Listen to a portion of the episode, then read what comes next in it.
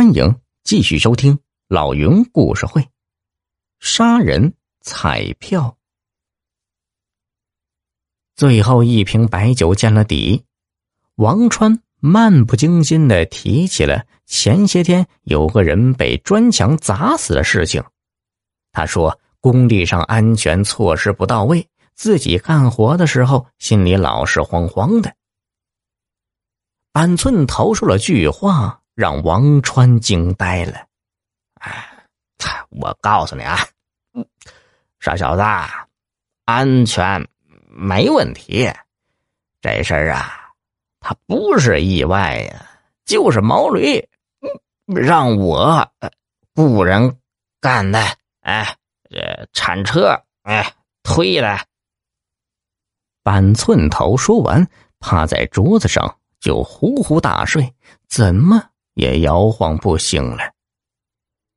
哥哥果然是被杀害的，这收购彩票的背后果然暗藏阴谋，一切都和自己的推断吻合呀。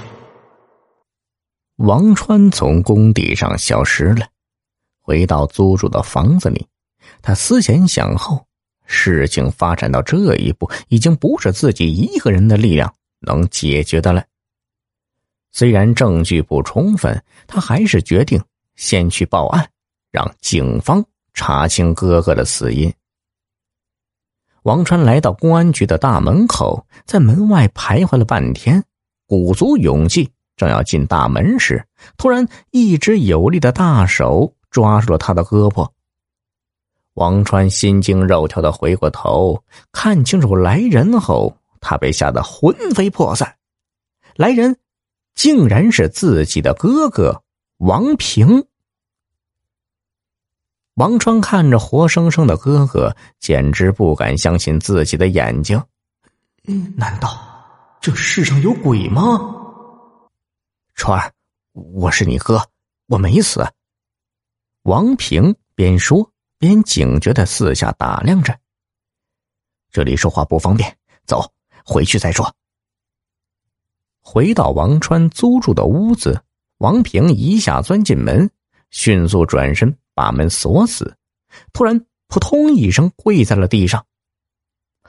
二弟啊，哥哥是个混蛋，我我杀人了，杀的就是我的好朋友岳六。说到这里，哥哥抽动着肩膀哭了起来。等情绪稳定之后，王平。把一切都告诉了弟弟。他说：“当初他找不到工作，是岳六引荐他进了宏基公司。那家高价收购的店铺，确实就是宏基公司开办的。当时云总一门心思想收购中大奖的彩票，可大奖一直没开出来，云总也就一直没能如愿。”恰好岳六是个彩票迷，每期都要购买彩票。那几天岳六出差了，就发短信委托王平代他购买两注彩票。短信里告诉了王平彩票号码。之后，王平回了短信说彩票已经买到了。本来呀，在王平说完号码后，卖彩票的老大爷就把彩票打印出来了。王平一看，说不对。他买的是两注一样的号码，于是又打印了一注。王平万万没有料到，这两注彩票竟然中了特等奖。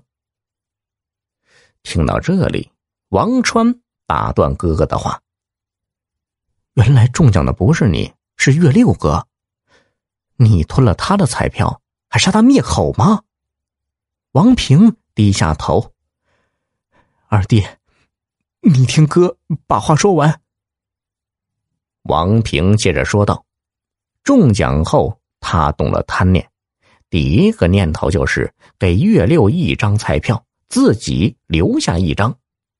可那可是四百万呢。最后，他下了决心，独吞，一口咬定自己忘记带月六买彩票了。”